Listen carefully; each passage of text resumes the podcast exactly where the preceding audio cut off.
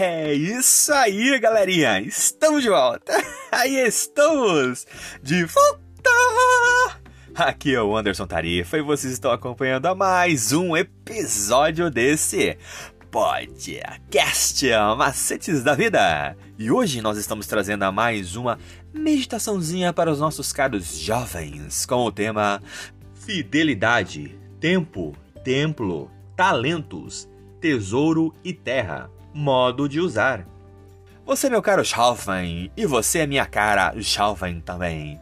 Continue acompanhando os nossos episódios diários e escute agora o que nós estamos trazendo para você. Oh, that's it, galerinha! We are back, we are back. I am Anderson Tarifa, and you are following another episode of this podcast macetes da vida! And today we are bringing another little meditation to you, dear young people, with the theme Fidelity, Time, Temple, Talents, Treasury, and Health. How to use?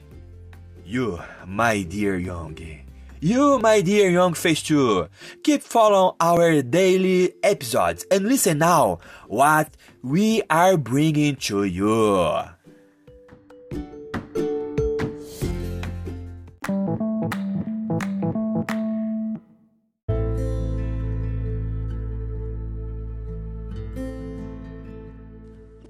E a liçãozinha de segunda-feira, dia 20 de fevereiro de 2022, com o título Jeroboão e a Casa do Tesouro.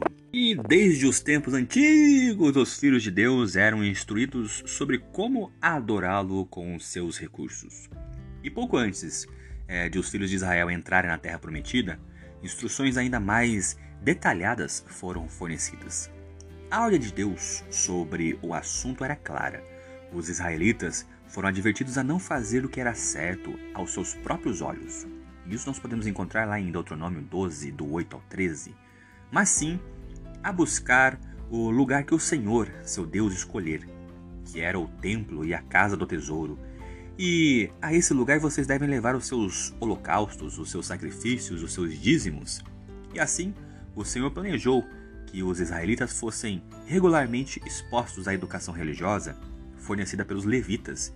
Eles tinham sido escolhidos por Deus entre todas as tribos para realizar o serviço religioso, preservar o conhecimento de Deus e ser os seus mensageiros.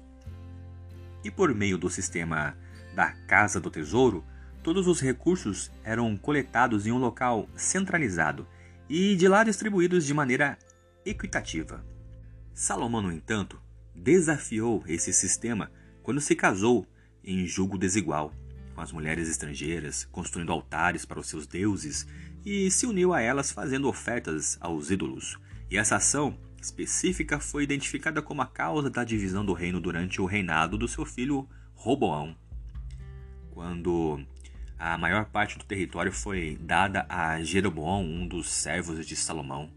Jeroboão foi um forte incentivador de doações, mas para o destino errado. Foi-lhe prometido que, se andasse nos caminhos do Senhor, receberia uma dinastia permanente.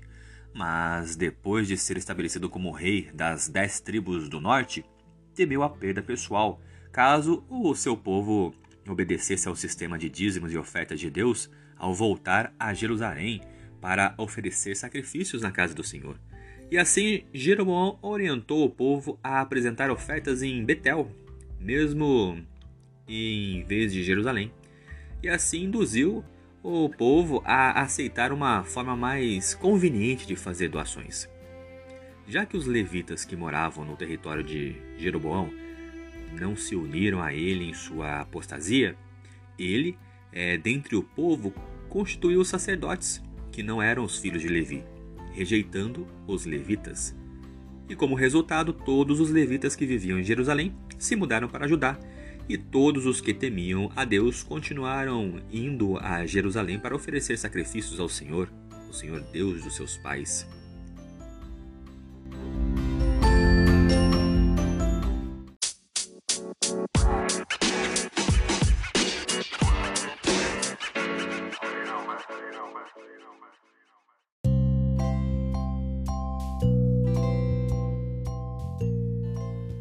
É isso aí, galerinha. Mais uma vez, obrigado pela atenção que vocês estão disponibilizando para este canal.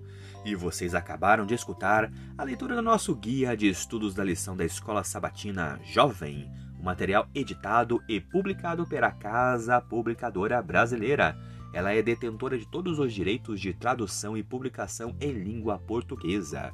E esse guia tem como objetivo falar do amor do Pai de uma forma assim, ó, objetiva, clara e com muito amor, love e carinho para os nossos ouvintes.